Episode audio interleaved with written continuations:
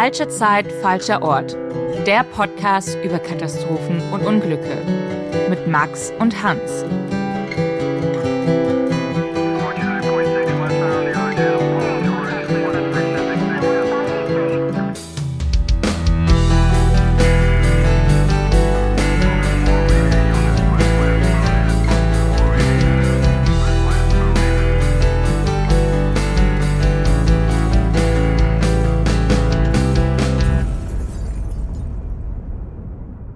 Herzlich willkommen zu einer neuen Folge bei unserem Katastrophen-Podcast. Und hier sind eure Katastrophen-Nerds. Ich bin Max. Und ich bin Hans. Wir freuen uns, dass ihr dabei seid bei einer weiteren Folge. Äh, in dem Fall heute, den hast du, Hans, uns äh, mitgebracht. Es geht um eine Katastrophe, die ist noch nicht so lange her, 2009. Hat sich auch noch sehr lange bis vor kurzem gezogen quasi. Genau, und ähm, es ist mitten in Deutschland passiert, mitten in einer Großstadt äh, in Köln. Es geht um den Einsturz des Kölner Stadtarchivs. Genau, und ein Fall, den ich, den ich persönlich auch sehr spannend finde, weil ich, ich komme ja aus Nordrhein-Westfalen, nicht aus Köln, aber aus Nordrhein-Westfalen. Und ich kann mich noch relativ gut an diesen Fall erinnern, also dass ich davon mitbekommen habe damals, 2009. Ähm, das war das Jahr, da habe ich äh, angefangen zu studieren. Und was ich damals mitbekommen hatte, das war noch so ein bisschen, okay, da ist ein Gebäude eingestürzt in Köln, dieses Stadtarchiv. Könnte ich mir, um ehrlich zu sein, nicht so hundertprozentig was darunter vorstellen. Ähm, aber es gab ja auch äh, Todesopfer dabei. Zwei, zwei Todesopfer, ein Bäckergeselle und ein, ein Student. Und für mich war es irgendwie, manchmal ist es ja so, dass man irgendwie so ein, wenn man, wenn es so ein verbindendes mhm. Element mhm. gibt, dass einem sowas dann nochmal näher geht.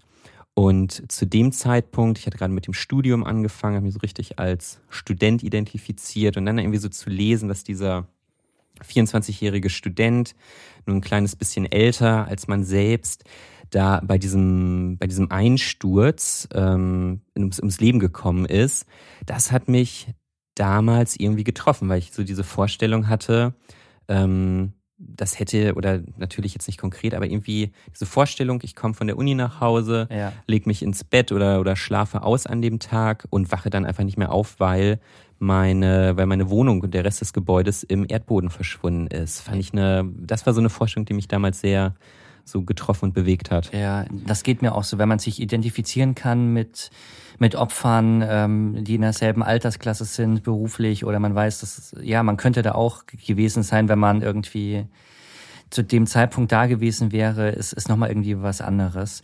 Ich kann mich an den Fall auch ganz gut erinnern, ähm, weil ich das damals so krass fand, dass mitten in Köln, das mhm. ist so die viertgrößte Stadt, das mitten in der Innenstadt stürzt einfach so ähm, so ein riesiges Gebäude ein fand ich damals ähm, völlig, völlig irre, wie sowas passieren kann.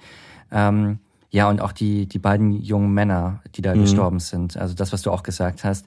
Also ähm, der eine war 17, der andere 24 und dann auf so eine Art äh, zu sterben, also indem einfach dein, dein Haus einstürzt. Ja. Ähm, ja, fand ich, fand ich total gruselig, die Vorstellung. Und dass du da irgendwie was für konntest oder noch Chance gehabt hättest, ja. also da irgendwie wegzukommen. Ja. Auf jeden Fall, ja, viele, viele Sachen in diesem Fall einfach, weil auch so genau sehr lokal ist, die ich, die ich daran einfach sehr interessant finde. Ja. Ich habe zur Vorbereitung in, auf diesen Fall, ähm, habe ich ähm, wieder mal erfahren, wie komplex dieser Fall ist. Das hatte mhm. ich nicht mehr so auf dem Schirm. Also ja, ähm, eingestürzt. Es gab, es gab, ähm, ja, es gab eine, eine, Baustelle da in der Nähe. Das wirst du uns ja gleich nochmal alles erzählen. Aber wenn man sich da einliest, ist es sehr komplex. Es ist sehr viele Faktoren, ähm, die da eine Rolle gespielt haben. Und ähm, ja, Hans, möchtest du uns mal mitnehmen ins Jahr 2009 nach Köln?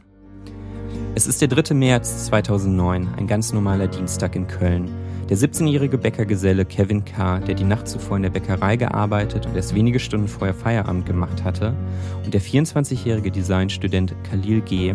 befinden sich in ihren Dachgeschosswohnung in der Severinstraße in Köln, als sie um 13.58 Uhr plötzlich in den Tod gerissen werden.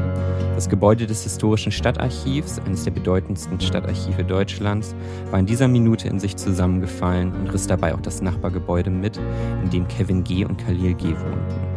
Erst am Freitag, drei Tage nach dem Einsturz, konnte mit einer intensiven Suche nach den Vermissten begonnen werden. Vorher war der Einsturzort noch zu gefährlich für die Helfer. Die Bergung der Vermissten gestaltet sich schwierig. Über 3000 Tonnen Schutt müssen abgetragen werden, weswegen es auch fünf Tage dauert, bis Kevins Leiche in den Überresten des Wohnhauses gefunden wird. Khalil G. wird sogar erst neun Tage nach dem Einsturz tot geborgen. Sein Körper liegt in fast zehn Meter Tiefe unter meterdicken Trümmerschichten begraben. Der Fund der Leichen bedeutet, dass dies nicht mehr nur ein einfacher Einsturz ist. Nachdem Kevin K. aus den Trümmern geborgen wird, nimmt die Staatsanwaltschaft Köln Ermittlungen wegen fahrlässiger Tötung auf, zuerst gegen Unbekannt. Zu diesem Zeitpunkt ist noch nicht klar, was den Einsturz des historischen Stadtarchivs und der umliegenden Gebäude verursacht hat. Die erste Theorie liegt nahe. Zum Zeitpunkt des Einsturzes wurde unter dem Stadtarchiv an einer Verlängerung der U-Bahn gebaut. Bereits ein paar Jahre vorher musste ein Kirchturm stabilisiert werden, der sich wegen Bauarbeiten gefährlich neigte. Doch die Kölner Verkehrsbetriebe wiegeln in den Tagen nach dem Unglück ab. Es sei bei weitem nicht eindeutig, dass der Einsturz mit den Bauarbeiten zu tun habe.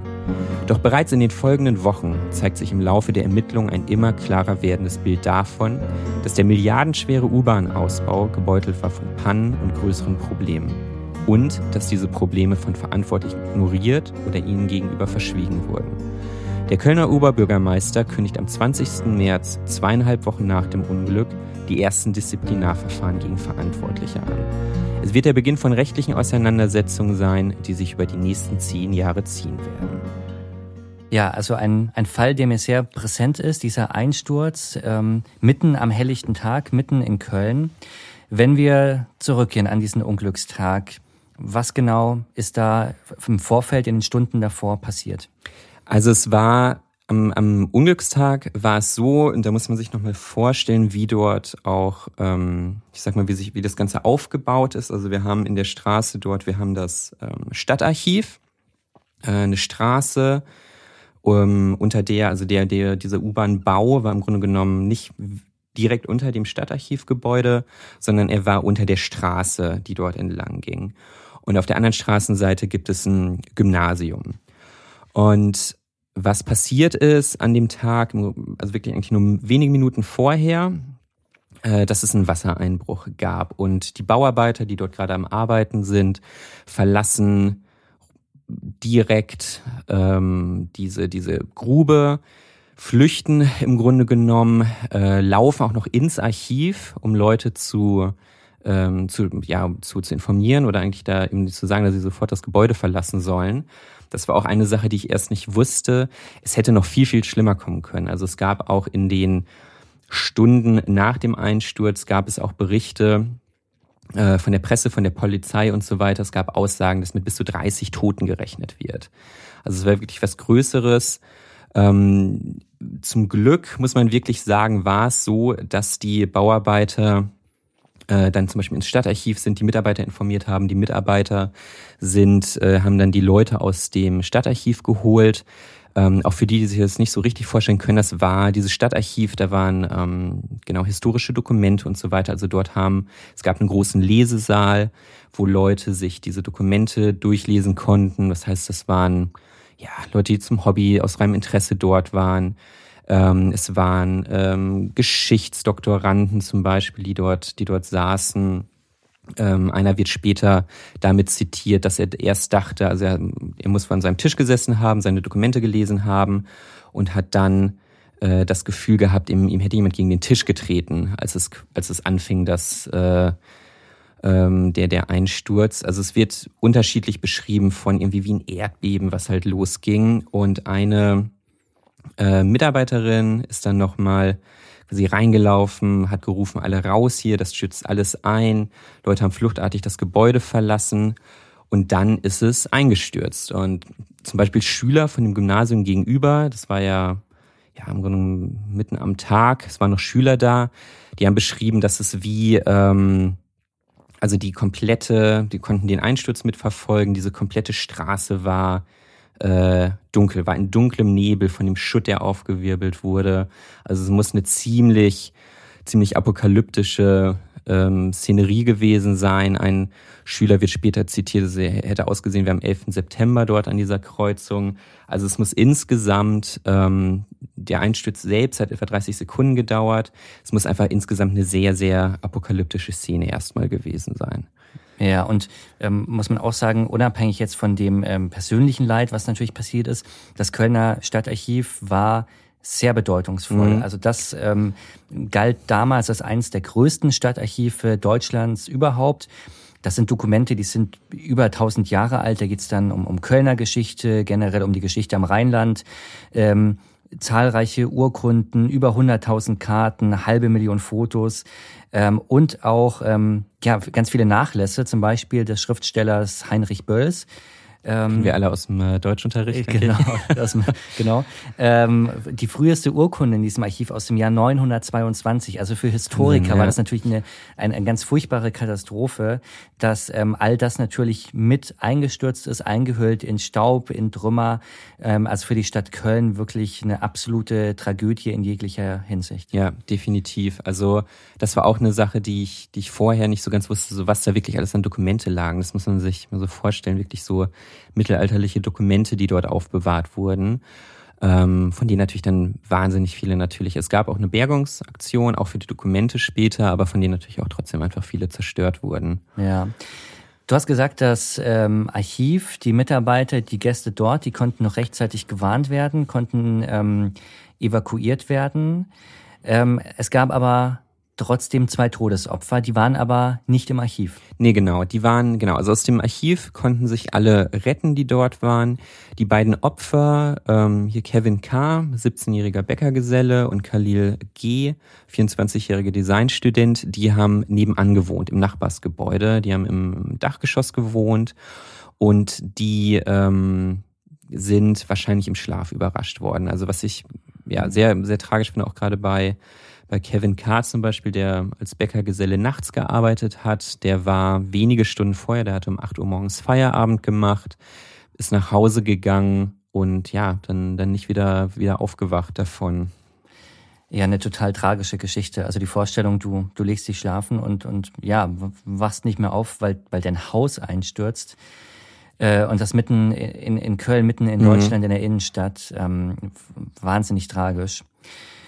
Ähm, kann man denn, hast du herausgefunden, was die Ursache war des Einsturzes? Du hast diese Baustelle erwähnt. Die Kölner Verkehrsbetriebe haben an einer neuen U-Bahn gearbeitet, genau. gebaut zu dieser Zeit. Was hat's damit auf sich? Also, und das ist, genau, das ist der Fall oder das ist der Punkt, wo es wirklich sehr, sehr komplex wird. Dem äh, kann man fast nicht äh, sag mal, alles so darstellen in, sehr, in der relativ kurzen Zeit, die wir haben, in den 40 Minuten, die wir haben, weil es wirklich ein relativ komplexer Fall ist.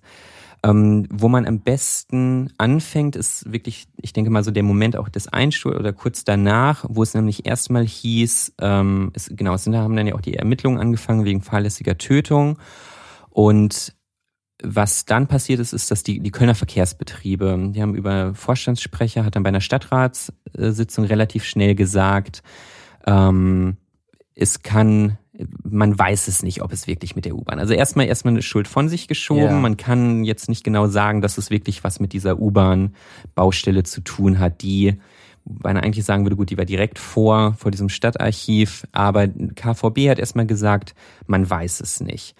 Eine Geschichte, die dabei wieder aufgetaucht ist, ist ähm, die vom, vom sogenannten äh, Schiefenturm von Köln. Ja, was hat's damit auf sich? genau, das war eine, das war, war das der Turm der ähm, Kirche St. Johann Baptist. Und zwar ist das 2004 passiert. Das äh, heißt fünf Jahre vor dem Unglück. Genau, fünf, genau, fünf mhm. Jahre vor dem Unglück, da gab es diesen Kirchturm und der hatte sich äh, gefährlich äh, in zur Seite geneigt um 70 Zentimeter, was schon das relativ, ist schon viel, glaube ja, ich, ne? Ja. Das ist schon eine ganze äh, Menge. Und hier war es klein, 40 Meter hoher Turm, der sich 70 Zentimeter zur Seite legt. Das ist schon, schon ein bisschen gruselig. Ja. Und da war es tatsächlich so, dass, ähm, dass es wegen U-Bahn-Bauarbeiten äh, ah, direkt in aha. der Nähe so war.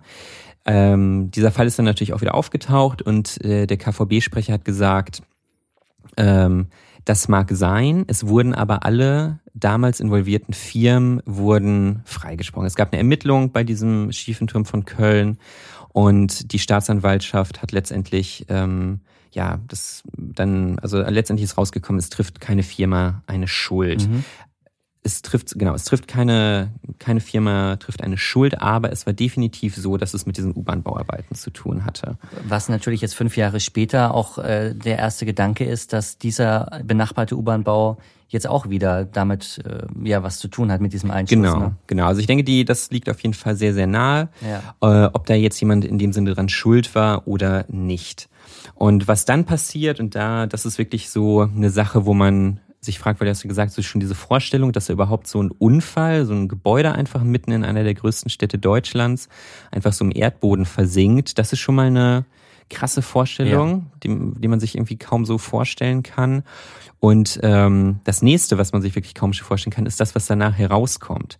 Denn dadurch, dass es diesen Einsturz gegeben hat, war natürlich dann eine immense Aufmerksamkeit einfach auf den Fall. Und alleine schon in den ersten Wochen ist so viel herausgekommen, dass der Oberbürgermeister nach zweieinhalb Wochen, zweieinhalb Wochen nach dem Einsturz die ersten Disziplinarverfahren einleitet, äh, zum Beispiel gegen seinen Baudezernenten. Mhm. Und auch seine Aufmerksamkeit richtet auf den Vorstand der Kölner Verkehrsbetriebe. Das heißt, sind ja alles äh, äh, bei der Stadt beschäftigte äh, Menschen oder äh, Verkehrsbetriebe sind städtische genau. Unternehmen. Das heißt, er hat auch da ähm, die Möglichkeit, ähm, dort Disziplinarverfahren ähm, durchzuführen. Ähm, und er hat dort, also der Bürgermeister hat also eine, eine Mitschuld zumindest äh, gleich gesehen. Genau, definitiv. Äh, alleine auch schon dadurch, und ich denke, das muss wirklich auch für den Oberbürgermeister so ein Ding gewesen sein, ihm wurden auf jeden Fall Dokumente vorenthalten. Aha. Also ähm, es war so, dass er, und ich denke, das muss ja, muss ja wahrscheinlich, also die Situation, wenn man sich das vorstellt, der Oberbürgermeister denkt, im Grunde genommen ist dieser U-Bahn-Ausbau läuft so weiter, ja. dann passiert dieses schreckliche Unglück und dann erfährt er oder merkt im, im Zuge der Ermittlungen schon direkt, Ihm sind Informationen, wichtige Protokolle, Akten, Dokumente und so weiter vorenthalten worden. Sehr vorstellen, dass es da ähm, also ja, also auch eine große Überraschung, denke ja. ich mal, als dann auch diese Disziplinarverfahren eingeleitet wurden. Was für Dokumente waren das, die man ihm vorenthalten hat und, und warum? Äh, das waren beispielsweise Protokolle aus Sitzungen, ähm, von die, wo es um, um Probleme gab, äh, ging, die mhm. es im Vorfeld schon gab. Und da gab es nämlich einige. Also wenn wir zum Beispiel in das Jahr 2008, das ist nur ein Jahr vor dem, ähm, vor dem Einsturz zurückgehen, da war es so, dass sich schon so die ersten es gab so die ersten Hinweise, dass irgendwas nicht ganz richtig läuft. Also das ist wirklich jetzt nur so ein Jahr vorher. Und da ist es so, dass in der, in der U-Bahn-Baugrube, die später ein oder ein Jahr später einstürzen wird, äh, passiert ist, dass den, dass der Grundwasserdruck außer Kontrolle gerät. Mhm. Also ich habe, ich wusste vorher auch nicht so viel darüber, wie man U-Bahn-Tunnel baut, ja. bevor ich mir das Ganze angeschaut habe. Ähm, was aber in dem, also wenn man so einen U-Bahn-Schacht baut, was eines der größten Probleme ist, vor allem unter so einer Stadt, ist natürlich einfach Grundwasser. Ja, genau. Und was im Grunde genommen dann gemacht wird, ist, es werden so ähm, sehr tief gehen, 30, 40 Meter tief werden so ähm, Wände in den Boden gelassen, die halt quasi seitlich das Wasser ab, äh, also abstützen und das Wasser nicht reinlassen. Ja. Gleichzeitig werden Pumpen installiert, die das Grundwasser abpumpen. Also einer der größten Gegner, der, der größten Probleme bei so einem U-Bahn-Schachtbau ist halt einfach Grundwasser. Ja. Ähm, was natürlich auch ähm, hinter Wasser steckt eine große, große Kraft, auch mitzureißen und so weiter. Das wissen wir alle von Überschwemmungen und so. Das heißt, wenn so ein Schacht kann, es kann, ist ein großes Problem, wenn dort Wasser eintritt, ähm, Boden abträgt und damit ja auch unterhöhlt zum Beispiel. Und deshalb waren die Bauarbeiter, die diesen Wassereintritt ja ähm, gesehen haben, auch gleich so panisch. Ne? Die sind ja, ja gleich äh, losgerannt, haben andere gewarnt, weil sie natürlich vom Fach waren und wussten, was das bedeutet, wenn da Wasser drin ist. Genau, das ja. ist im Grunde eine der größten Katastrophen, die da passieren kann. Und sowas zum Beispiel so im September 2008, also nicht allzu weit davor, in der gleichen Baugrube ähm, wird vermerkt in diesem Bautagebericht Behinderung infolge erhöhten Wassereintritts im Bereich des Brunnens B3. Also es ist schon was, ähm, was passiert, relativ, eigentlich relativ kurz davor. Äh, drei Monate später, im Dezember 2008, ähm, schauen sich das ganze Gutachter an für Tragwerksplanung, externe Gutachter. äh, schauen sich das historische Stadtarchiv an und finden dort Schäden, Risse. Also es sind so Setzrisse, nennt man das Ganze, es sind im Grunde äh, Risse durch Decken und Wände von diesem Gebäude. Ähm, was ja erstmal erstmal heißt es, der der Report kommt dann äh, ein bisschen später raus und erstmal heißt es, das Ganze ist in statischer Hinsicht unbedenklich. Also für mhm. das Gebäude selbst erstmal kein Problem in so einer statischen Begutachtung. Es, das Gebäude steht noch, es ist, wie man wie er schreibt, ausreichend standsicher, aber hundertprozentig sicher ist sich dieser Gutachter eben auch nicht.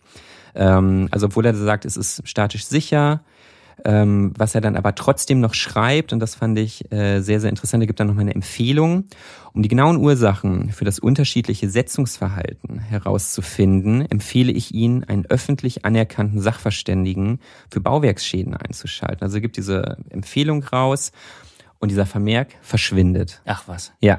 In den, in den Tiefen der, der Kölner äh, Stadtbürokratie. Genau, genau, verschwindet in den Tiefen der Bürokratie. Es ja. gibt keine, es ziehen sich keine Konsequenzen daraus, es wird kein Sachverständiger eingeschaltet, ähm, wie empfohlen. Es verschwindet einfach das Ganze. Das heißt, ähm, ein Jahr vor der Katastrophe gab es schon Anzeichen, dass dieser Bau, diese Baustelle nicht so ordnungsgemäß ähm, verläuft, wie man das erwartet und wie man das auch ähm, ja, wie es auch sein sollte.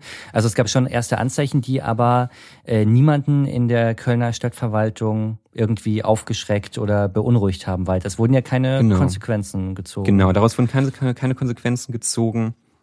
Es ist eine interessante Frage, wieso genau. Also es, mhm. es, heißt natürlich auch, also es ist schon eben so ein Prestigeprojekt, auch so eine so eine U-Bahn da weiter zu erweitern. Man wollte wahrscheinlich auch zeitnah und pünktlich fertig genau, werden. Das also natürlich. man hat ja auch diese ganzen äh, ja Stuttgart 21 BER. Oh, ja. Das ist ja immer für super peinlich für so eine Stadt, wenn man Eröffnungstermine nicht ja. einhalten kann, weil man in der Öffentlichkeit natürlich ähm, erstmal ähm, ziemlich blöd dasteht und ähm, hat wahrscheinlich auch irgendwie eine Rolle gespielt, oder? Man wollte pünktlich mit den Bauarbeiten äh, fertig werden und es hat ja auch mit Geld zu tun, ne? Also ähm, wenn genau. du dann die Bauarbeiten unterbrichst oder du musst nochmal einen Gutachter holen oder was ändern und da geht's dann ja schnell um, um Millionen und ähm, ja, so städtische Finanzen sind ja oft auch ein bisschen eng gestrickt. Ähm, also da geht es ja auf jeden Fall um verhindern, dass die Baukosten sich weiter erhöhen. Ja, genau. Einfach diese, diese Blamage zu vermeiden, was, was ja häufig oder gerade was ja häufig bei so öffentlichen Projekten passiert, die dann einfach deutlich teurer werden, als man dachte und um das irgendwie zu vermeiden. Das heißt, wir haben, das ist jetzt 2008 bzw. Januar 2009, die Hinweise sind da, sie werden ignoriert oder zumindest nicht beachtet dann 2009 das, das Unglück passiert.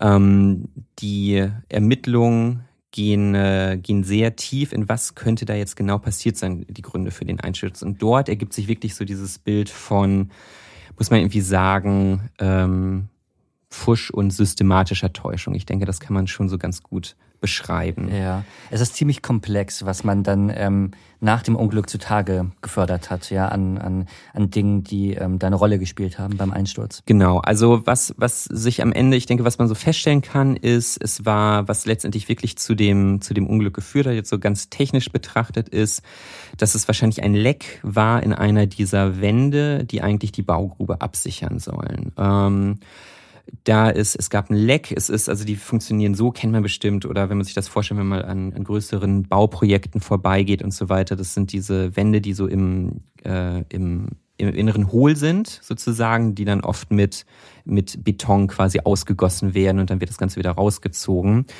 Und die Theorie, oder was man weiß, ist, dass die ähm, dass es hier ein Leck gab, dass hier bei der Betonierung, beim Einfließen vom Beton irgendwas schiefgelaufen ist äh, eine Verschiebung zum Beispiel und dass deswegen Wasser durch diese Wand eindringen konnte, ähm, Erde und so weiter abgetragen hat, äh, dadurch zum größeren Leck geführt hat und dann letztendlich das Ganze so weit unterhöhlt hat, das muss man sich dann auch so vorstellen. Im Grunde das Archiv ist sozusagen, äh, oder das Gebäude des Archivs ist sozusagen ja schräg nach unten in diese Grube dann reingerutscht. So kann man sich das vorstellen. Ähm, das Spannende ist, oder was wirklich dann alles herausgekommen ist bei den ganzen Sachen. Also wir wissen jetzt, es ist, hat irgendwas mit dieser, mit dieser, mit dieser Lamelle oder mit diesem, äh, mit dieser Wand zu tun. Die La Lamelle ist diese Wand, die genau, du erwähnt hast. Genau. Ja. und ähm, die das Ganze vor dem Grundwasser schützen sollen. Und was ist noch weiter dazu gekommen? Es gab beispielsweise gefälschte Protokolle, also wirklich bewusst gefälschte Protokolle. Okay, welche, welche Protokolle waren das? Also es gibt ein Vermessungsprotokoll von dieser Lamelle 11. Da sollte eigentlich drinstehen hier, wie groß die ist, die Vermessung und so weiter. Es ist ein, das ist ein vorgegebenes, ein rechtlich vorgeschriebenes Papier. Es muss so abgegeben werden. Und das, was vorlag, das hat die Idealmaße gezeigt. Auf dem Papier war quasi alles, hatte alles die perfekten Maße, es war alles perfekt eingebaut. Und äh, als dann im Zuge der Ermittlung dieses Papier nochmal über, überprüft wurde, äh, stellt sich heraus, das stimmt überhaupt nicht. Also diese Idealmaße, die in dem Protokoll angegeben worden sind, sind falsch. Und dieses Protokoll ist das um, also es ist wirklich, so, so Bauprojekte sind wahnsinnig komplex, da hängen so viele ja. ähm, Firmen und, und ähm, ja ähm, auch städtische Abteilungen mit drin. Dieses Protokoll ist ausgefüllt worden ähm, von den Verkehrsbetrieben oder von der Stadt oder von wem? Äh, das ist von einem äh, vom Bau, Baukonzern ausgefüllt okay. worden, von einem, der sich, äh, von einem externen Baukonzern, der sich, der an dem Projekt gearbeitet hat. Und dieses Protokoll soll deutlich machen, äh, diese diese Lamelle, also diese Wand, die eben vor Wassereinbruch, vor diesem Grundwasser schützt, dass es sicher, die die die passt so, wie sie da steht, ist die absolut korrekt. Genau, das mhm. steht im Protokoll und dann bei einer zweiten Überprüfung stellt sich heraus, es ist überhaupt nicht so. Komplett gefälscht ja. worden, ja. Und das hat erstmal, es gab dann noch, das hat natürlich auch zur Konsequenz gehabt, dass Ermittlungen der Staatsanwaltschaft gegen diesen Konzern, der dieser Konzern wiederum hat, ähm, oder der für diese Wandarbeiten äh, verantwortlich war, das Unternehmen hat dann erstmal die, die Mitarbeiter direkt suspendiert ähm, was erstmal dazu geführt hat. Dann geht's aber auch noch weiter. Es ist wirklich nur der so ein bisschen so die Spitze des Eisbergs, was dort alles herausgekommen ist. Ähm, eine der äh, es gab dann auch diese, also es war bekannt, dass diese Schlitzwände teilweise undicht sind.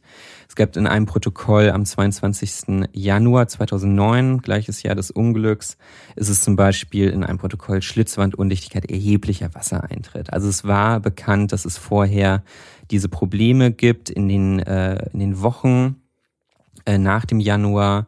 Also Januar, Februar 2009 gibt es mehrere Einträge zu Lecks, zum Beispiel in den Wänden.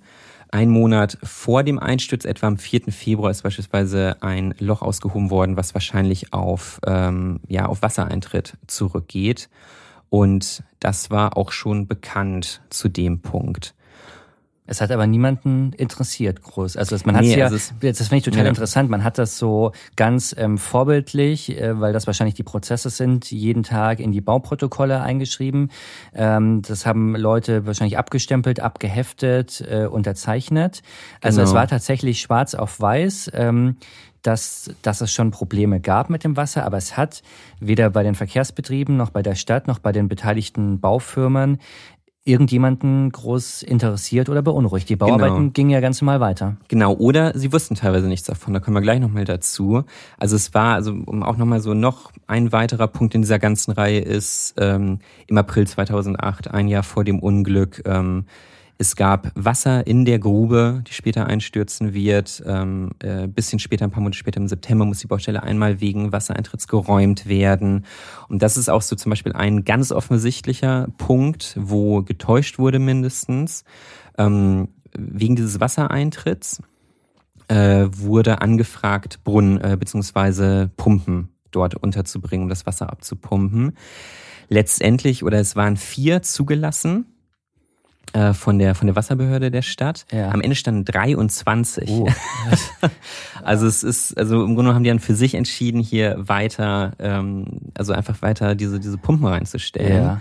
Und äh, wodurch aber eben auch ein äh, quasi durch das große Pumperei kann quasi dann auch woanders nochmal Wasser reinkommen. Ja, und man hat, das, das äh, fand ich auch total erstaunlich, man hat ähm, ja, Wochen vor dem Einsturz hat man auch am Stadtarchiv selbst, weil wir erinnern uns, die Baustelle war ja mhm. jetzt nicht unterm Stadtarchiv, das war ja in, in der Nachbarschaft, aber man hat Wochen vorher bereits erste Beschädigungen an dem Gebäude des Stadtarchivs ähm, gesehen.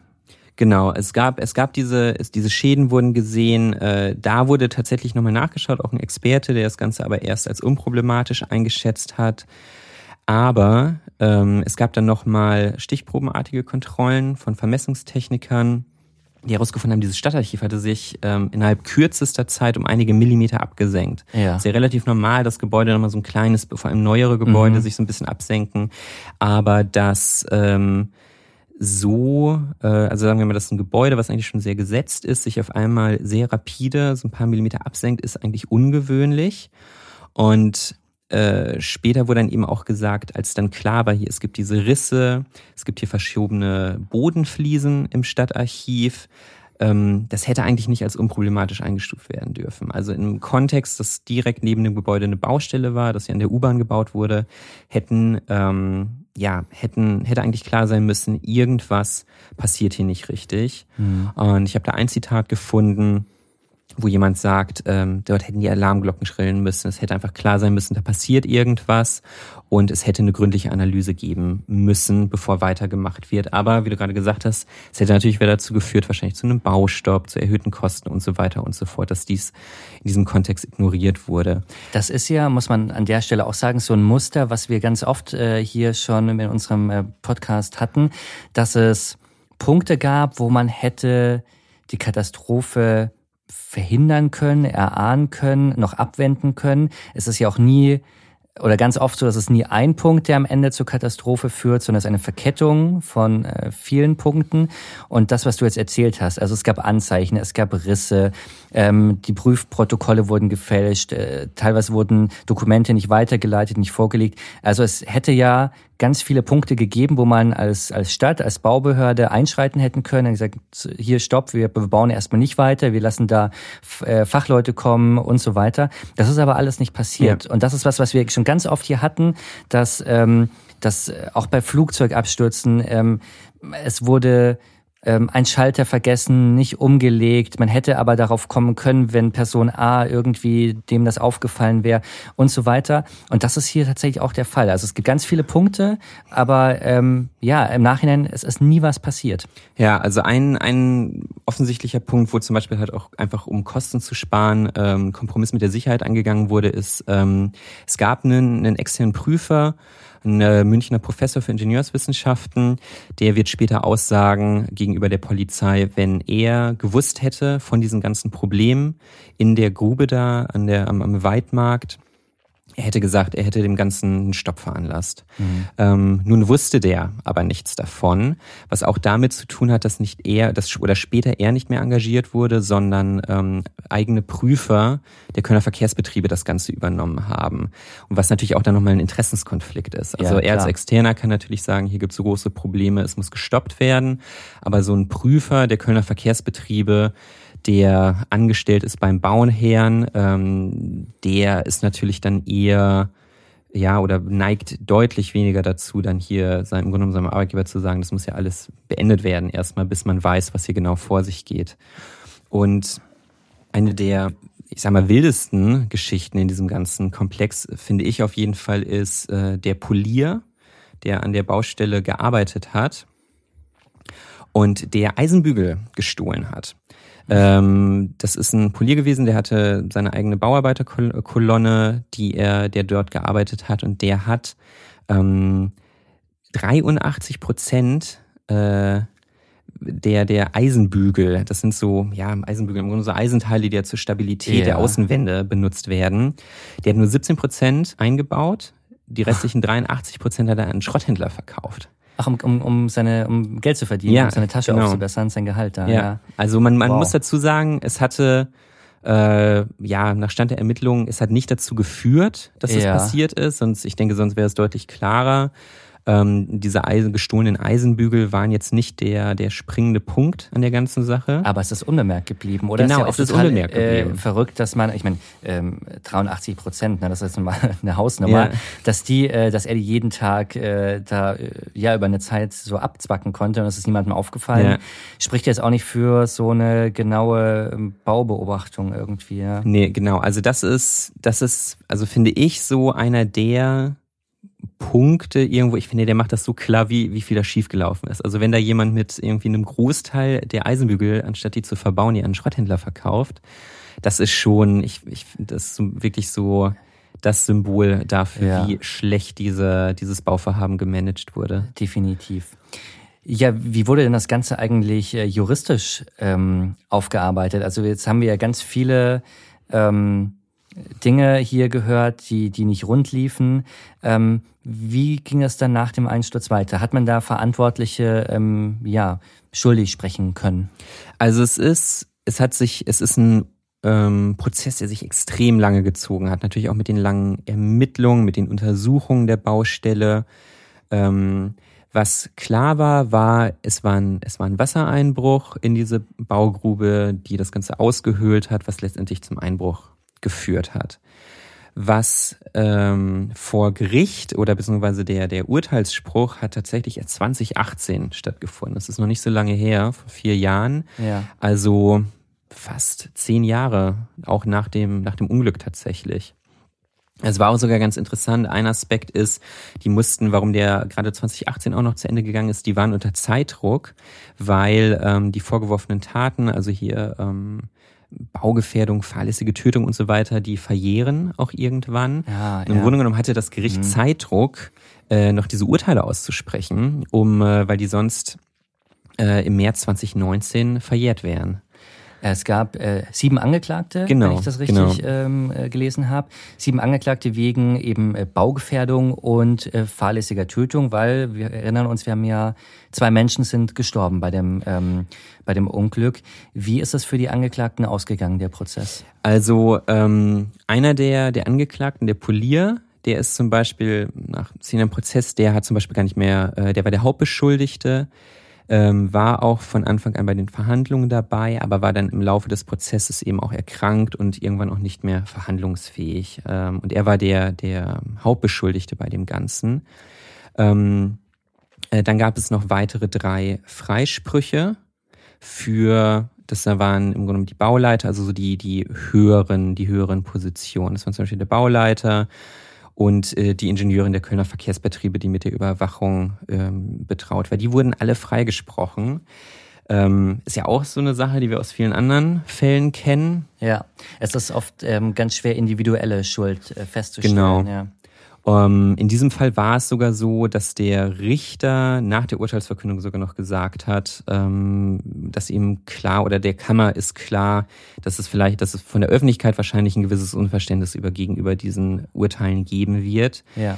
Ähm, aber ja, das ist eben, da sind wir wieder bei dem Problem, was wir bei fast allen unseren Fällen, die wir im Podcast jetzt besprechen, gefunden haben, wie wahnsinnig schwer es ist, gerade bei solchen komplexen ähm, Projekten, sei es Bauen, sei es das Fliegen eines Flugzeugs, diese individuelle Schuld fe- festzustellen. Und so, ja, ist der, ist dieser Fall im Grunde ohne, ohne eine große Verurteilung irgendwie äh, zu Ende gegangen. Ähm, denke ich, sehr, sehr unbefriedigend für die Angehörigen natürlich auch. Ja, definitiv.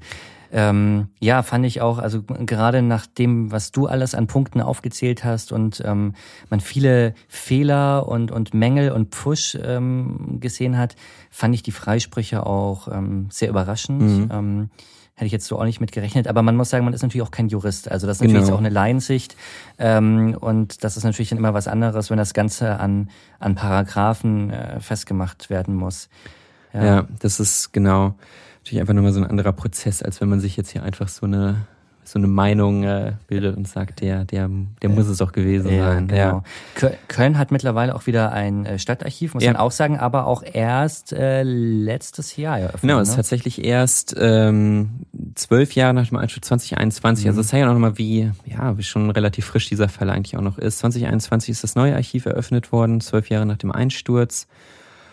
Das ist so, ja, so ein bisschen die, der Bogen wieder jetzt zu diesem neuen Gebäude gespannt. Aber insgesamt, das liest man auch aus vielen Artikeln aus der Zeit und so, dass das schon auch für die, für die gesamte Stadt natürlich einfach ein Fall war, der, ich denke, da immer noch so im, im kollektiven Gedächtnis der Stadt geblieben ist. Ja, also für, für die Stadt Köln natürlich eine absolute äh, Tragödie und ähm, ja auch, auch nicht nur menschlich, sondern auch das, was ähm, an wertvollen Schriften und alles ja wieder unwiederbringlich äh, verloren gegangen ist beim Ja. Einsturz. Ja. Auch ein, ich denke auch ein großes Vertrauen oder ein großer Vertrauensbruch natürlich. Ja. Also auch einmal, ich meine, wenn ich jetzt hier jetzt irgendwie in Berlin höre, die BVG baut einen neuen Tunnel irgendwo, dann gehe ich natürlich auch erstmal hundertprozentig davon aus, dass das Ganze vernünftig vor sich geht, auch wenn es ein bisschen länger dauert oder teurer wird als geplant. Und, äh, würde ich vielleicht rechnen. Aber im Großen und Ganzen gehe ich davon aus, dass das da ähm, seriös ange oder dran gearbeitet wird. Und ich denke, so der als erster Vertrauensbruch da zu merken, hier die, wie, wie dort gearbeitet wurde von den Kölner Verkehrsbetrieben und den ähm, Firmen, die da daran beteiligt waren, dass sich da noch so ein Prozess fast zehn Jahre zieht, ja. bis es dir dann auch vor allem, also primär mit Freisprüchen endet. Ähm, das fand ich schon hart. Ja. Ja, vielen Dank, dass du diesen äh, doch sehr komplexen äh, Fall ähm, aufbereitet hast und uns äh, mitgebracht hast. Ähm, ja, nächste Woche bringe ich dann ähm, einen neuen Fall, eine neue Katastrophe mit, über die wir uns äh, unterhalten werden. Mhm, bin sehr gespannt. Ähm, ansonsten könnt ihr uns natürlich schreiben bei Instagram äh, katastrophen.podcast und äh, könnt ihr uns auch gerne bewerten. Und wir freuen uns auch Instagram zum Beispiel immer über Kritik, Anregung, Feedback. Wir hören sehr gerne von euch. Genau, und in diesem Sinne, bis nächste Woche. Tschüss. Bis zum nächsten Mal. Tschüss. Falsche Zeit, falscher Ort wird präsentiert von Max und Hans. Producerin Judith Trost. Sounddesign Simon Büchsenschütz. Schnitt Hermann Nuyen.